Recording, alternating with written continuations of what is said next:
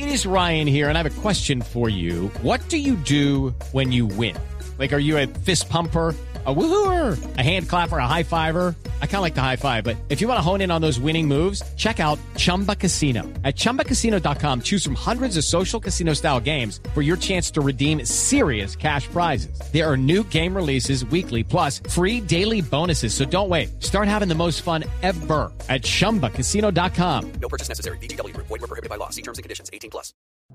El siguiente podcast tiene contenido exclusivamente diseñado para tu interés. Blue Radio, la nueva alternativa.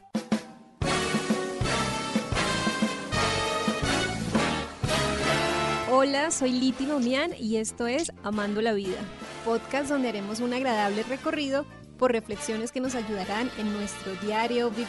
Hoy en Amando la Vida, juntos podemos cambiar el mundo. Bienvenidos a un nuevo episodio. Usted escucha Amando la Vida. Hoy les traigo un invitado súper especial. Se trata de Álvaro Daza. Él es un joven arquitecto de Cúcuta, Santander, que está uniendo por medio de manillas rojas colombianas la historia de muchos emprendedores alrededor del mundo, personas comunes y corrientes a los que no todo les ha resultado sencillo que comparten y tienen en común las ganas de sobresalir, luchar por sueños y muchos de ellos los han cumplido. Usted escucha Amando la Vida. Álvaro, bienvenido a este podcast de Amando la Vida. ¿Cómo estás? Muchísimas gracias, Liti. Estoy muy bien, feliz, amando la vida. Álvaro, cuéntanos dónde te encuentras en este momento. Ahora me encuentro en Sofía, estoy haciendo maneras. Sofía es la capital de Bulgaria, una ciudad reconocida a nivel mundial por cosas. Una de ellas porque hace parte de los Balcanes, es el último de la Balcanes y que hizo parte del imperio de la Confederación Yugoslava. Usted escucha Amando la Vida. Álvaro, cuéntanos un poco del movimiento del que tú haces parte, Together Podemos, cómo inició, por qué nace este, este proyecto tan bonito y cómo te impulsa y por qué te apasiona. Together Podemos es una iniciativa que nace después de un proceso profundo de reflexión que me lleva a entender cómo nuestra generación tiene una oportunidad inmensa para transformar el mundo, pero al tiempo, como nosotros, que somos 1.6 billones de personas menores de 34 años en todo el planeta, entre los 18 y los 34, tenemos las más altas tasas de depresión y suicidio. Además, cómo de manera que consumimos información en las redes sociales, está haciendo que como personas tengamos algunas tendencias que nos hacen ser más materialistas, menos emotivos, mucho más dados al trato frío y menos dados al interactuar y conocer a las personas. Entonces, para reemplazar estos referentes de los llamados influencers que normalmente las redes sociales nos están vendiendo un estilo de vida alcanzable que no tiene nada que ver con la realidad, nace este viaje o esta iniciativa que busca conectar personas que están cambiando el mundo para lograr. La primera eliminar el paradigma de que sin dinero no se puede lograr nada en la vida. Segunda, eliminar el paradigma de que si no tienes acceso a contactos o al mejor capital, entonces no puedes llegar lejos. La tercera, que si eres distinto y no cumples con esa serie de requisitos, no puedes encajar y estas cosas. Así nace Tu Vida Podemos. Al principio era un viaje a ocho países en 50 días para conectar a 2.000 personas.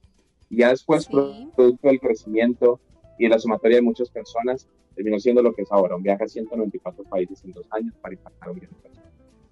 Ok, Álvaro, sabemos que iniciaste hacia finales del año 2018, lo que quiere decir que fue hace menos de un año. Y ahora eh, me estás confirmando, si, si no me equivoco, más de 190 países, ¿me dices? Hace siete meses iniciamos, ya el movimiento lleva 30 de los 124 países. Y ha sido toda una aventura increíble recorriendo cada uno de los lugares y conociendo personas. Ok, además de los viajes que has realizado, tú obsequias y entregas una manilla roja a la persona que comparte una historia de emprendimiento contigo. ¿Qué significa esta manilla roja? Esta pulsera roja representa el hilo rojo que conecta a las personas que estamos destinadas a cambiar el mundo. Cada pulsera tiene escrito un mensaje que dice juntos podemos cambiar el mundo y simboliza lo que hace que el mundo funcione y nos hace únicos, que es nuestra diversidad. Y cuando la colocamos, va la mano izquierda porque es la que está cerca del corazón y simboliza un compromiso por hacer a través de nuestras acciones que el mundo sea un lugar mejor todos los días. Álvaro, este lema de unidos somos más fuertes y podemos cambiar el mundo es muy inspirador, es motivador, pero las personas siempre necesitamos algo más que nos genere esa pasión. Para ti, ¿cuál es la clave de encontrar esa pasión? ¿Cuáles serían los pasos para realmente motivarnos?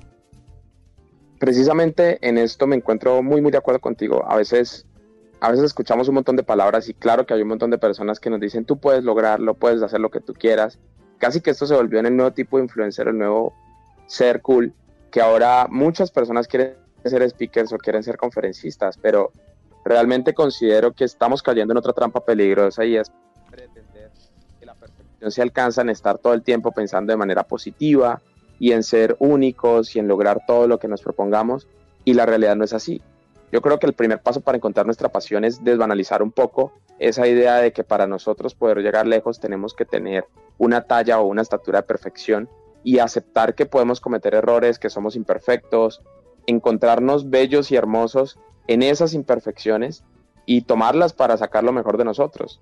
Entonces el primer paso sería ese. El segundo para mí tiene que ver con cerrar los ojos y saltar al vacío. Siempre que una persona me pregunta, bueno, ¿y cuándo puedo empezar con, con lo que yo quiero en la vida? pues ya, pues ya porque no hay otro momento, la vida no va a suceder dos veces y el momento que está viviendo ahorita dentro de cinco minutos va a ser su pasado. Entonces lo más chévere que existe en la vida es saltar al vacío enseguida. Y el tercero viene a ser asumir las consecuencias de lo que uno hace. Porque a veces uno salta al vacío y ya luego se está lamentando. No, hay que asumir todas las consecuencias o resultados de cada acción que uno realiza y no martirizarse, porque uno está acostumbrado a decir es que yo sí soy tonto, yo por qué hice esto, yo por qué hice aquello. Pero para mí es disfrutar la experiencia y los aprendizajes que uno tiene cuando uno se lanza al vacío y entender que eso hace parte del proceso de crecimiento. Y eso es lo más bonito que existe en el mundo, el, el disfrutarse a uno como uno es, entenderse desde esos errores o desde esas cosas que de pronto no le gustan a uno tanto y asumir esas consecuencias cuando uno se lanza al vacío con toda la actitud del mundo y dándose ánimo, diciéndose, oiga, esta vez no salió bien, pero la próxima va a salir increíble y vamos con todas. Así es, Álvaro.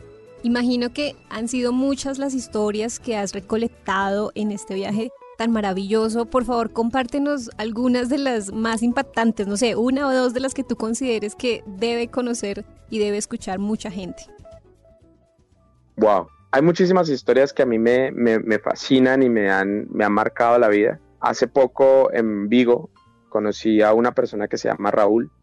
Raúl es un muchacho que tiene 24 años y me lo presentó Tomás. Yo me iba a entrevistar con Tomás, que es alguien que tiene una academia para ayudar a personas a salir de la depresión y del suicidio. Y lo fui a entrevistar yo hasta Pontevedra y él me dice, mira, te presento a Raúl, mi socio. Comienzo yo a conocer a Raúl Socio y resulta que Raúl tiene 24 años, a los 12 años murió su papá, a los 24 años, es decir, dos meses y medio atrás de, que yo lo conociera, había muerto su mamá. Y había durado 12 años cuidando a su mamá todos los días, día y noche, en cada momento. Pero en el proceso, Raúl, que pues quedó huérfano de sus dos papás y solo vivía con su mamá, era la única persona la que tenía la vida, se preparó, se educó, estudió, pues se especializó en deporte y pues comenzó a abrir distintos negocios, a ser socio de distintos negocios.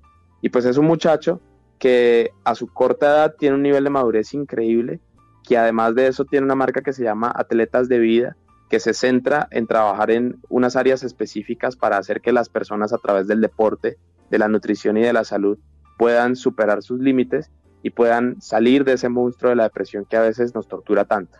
Entonces esta es una historia que a mí me, fascina porque está llena un poco de, no el positivismo ese que nos venden que parece que sabe a humo, sino esto es construir desde verdad, desde el interior y desde el ser, una persona nueva. Y podría decir que una segunda historia que a mí de verdad me parece increíble y creo que siempre me ha marcado muchísimo es la de Valentín. Valentín es el presidente de la Asociación de Alumnos de la Universidad de Harvard, es colombiano. Hace poco se graduó del, del Master in Public Policies allá. Es una persona que tiene solo 32 años, que también quedó huérfano, parecido al caso de Raúl, pero su papá en cambio no murió, solo murió su mamá, pero cuando pequeño él ayudaba a su papá a vender papas en la plaza de mercado en Manizales. El muchacho se gana una beca, estudia en una universidad en Estados Unidos, una de las más famosas allá. Después termina diciendo que quiere estudiar en Harvard, que quiere estudiar en Harvard, nadie le creía más que la matrícula vale 50 mil dólares al año y Valentín se logra ganar una beca para estudiar en, para estudiar en Harvard y termina siendo el presidente de la Asociación de Alumnos eh, en la institución.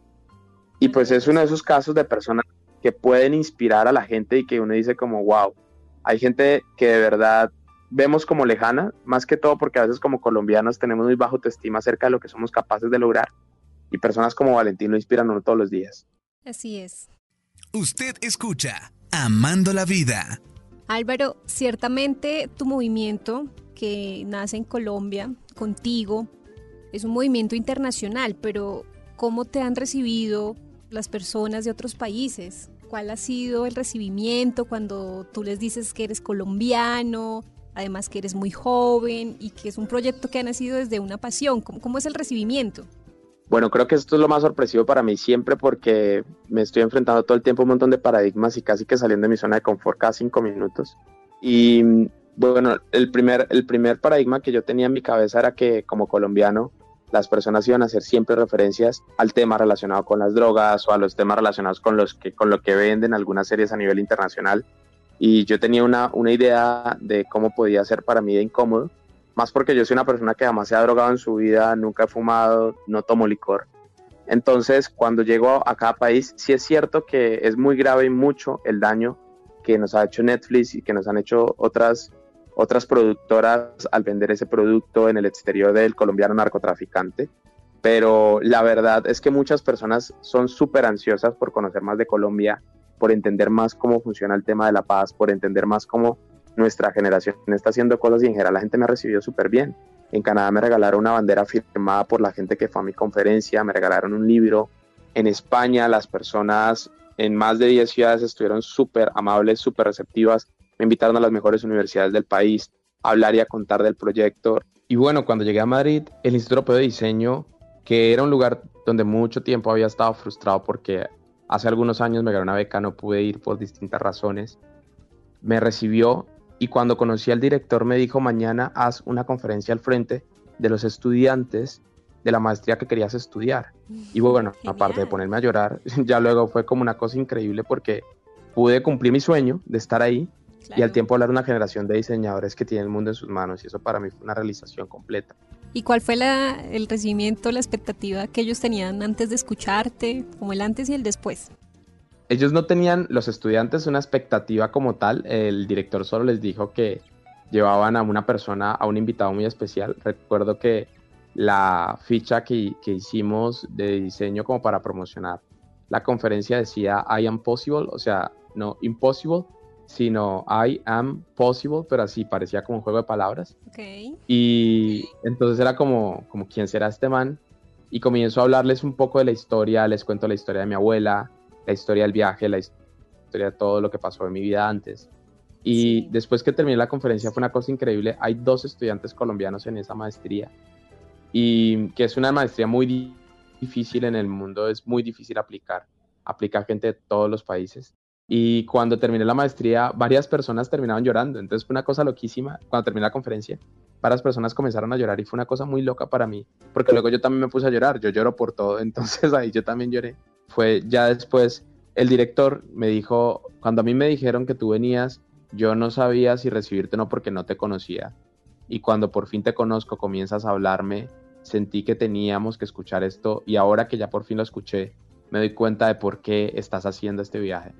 Y esto fue una de las sensaciones más bonitas que he tenido en todo el viaje porque sí que reivindicó mucho la época en la que en Francia me quedé durmiendo en el piso, y estaba súper mal al punto que casi pensé en terminar el viaje y no continuar, que eso a veces también pasa. Entonces ha sido esas cosas bien, bien chéveres. Álvaro, más allá de tener un impacto con el movimiento y bueno, ser una, una voz de apoyo para muchos de los que te escuchan en los diferentes escenarios, ¿qué buscas tú a futuro? ¿Cuál es tu objetivo a largo plazo?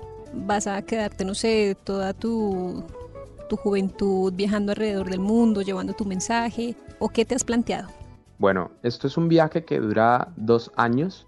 El propósito fundamental es en este viaje, sembrar una semilla en la mente de las personas para que se inspiren y transformen el mundo. Entonces esto es un proyecto que tiene tres fases, está súper claras para mí. La primera fase se llama Inspiración, que es el viaje de dos años a 194 países. ¿Y por qué? Porque como funcionamos los seres humanos es que nosotros creemos en las historias.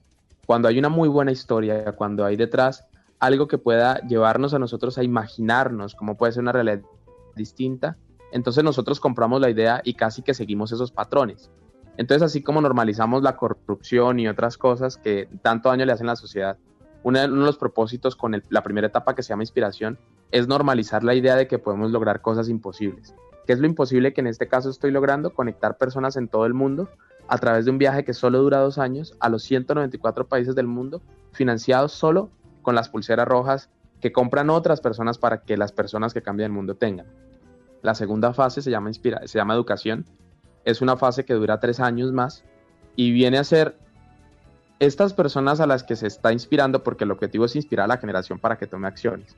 Entonces, estas personas a las que estamos inspirando, imaginémonos ahora conectarlas con aquellos líderes que están haciendo un impacto positivo a través de proyectos de educación pero proyectos de educación muy distintos a los que conocemos en las universidades, aulas de clase y tal, sino llevarlo a proyectos de educación a través de viajes de aprendizaje, de gente que pueda viajar por el mundo y aprender en itinerancias en universidades, en instituciones, de gente que pueda tener distintos tipos de experiencias con hostales, con centros culturales, con espacios de desarrollo de proyectos e iniciativas de impacto. Y en esta segunda fase de educación el objetivo es formar líderes, personas que transformen sus comunidades y sus realidades, pensando global y actuando local. Y la tercera fase que se llama acción es precisamente eso.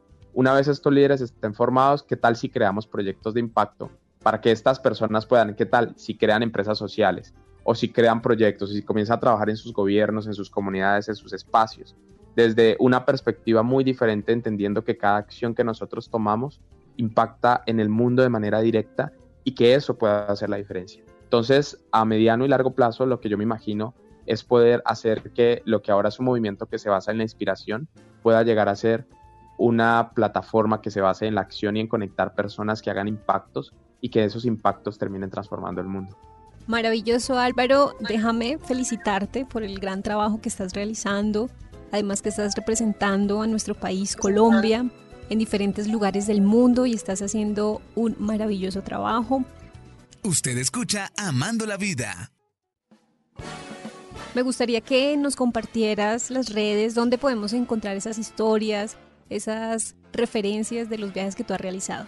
Claro que sí. Pueden encontrar en Instagram, me encuentro como ALB pequeña, DASA, D A Z A, o sea, Al DASA. Me pueden encontrar en Spotify. Tengo un podcast que se llama El Podcast, es decir, al final termina como ALV.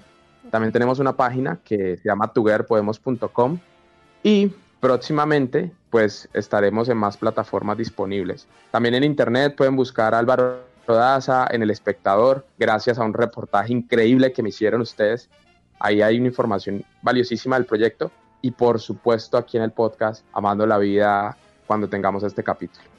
Así es, Álvaro, de verdad ha sido un gusto, un gran placer escucharte, compartir estos momentos. Te deseamos lo mejor, que sigas creciendo, que mucha gente te conozca, que todo el mundo te conozca y que puedas alcanzar todos, todos, todos tus objetivos. Muchísimas gracias a ustedes. Invito a las personas que están escuchando este podcast para que sigan amando la vida, para que sigan transformando toda su existencia a través de creer que los sueños sí es posible lograrlos, pero que además a través del entendernos como personas, de aceptarnos y de creer en nuestro propio valor, el llegar a transformar nuestra propia realidad. Gracias a ti, a todo el equipo por invitarme y pues bueno, sigamos amando la vida que vale demasiado. Muchas gracias Álvaro, un gran abrazo. Un abrazote, chao. Más que un programa, Amando la vida es un estilo de vida.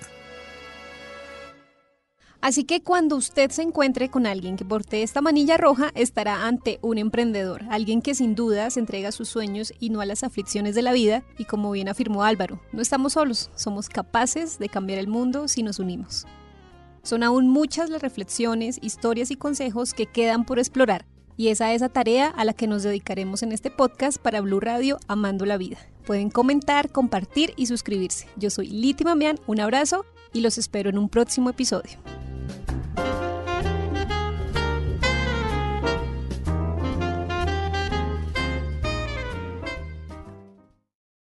Para más contenido sobre este tema y otros de tu interés, visítanos en www.bluradio.com. Blu Radio, la nueva alternativa.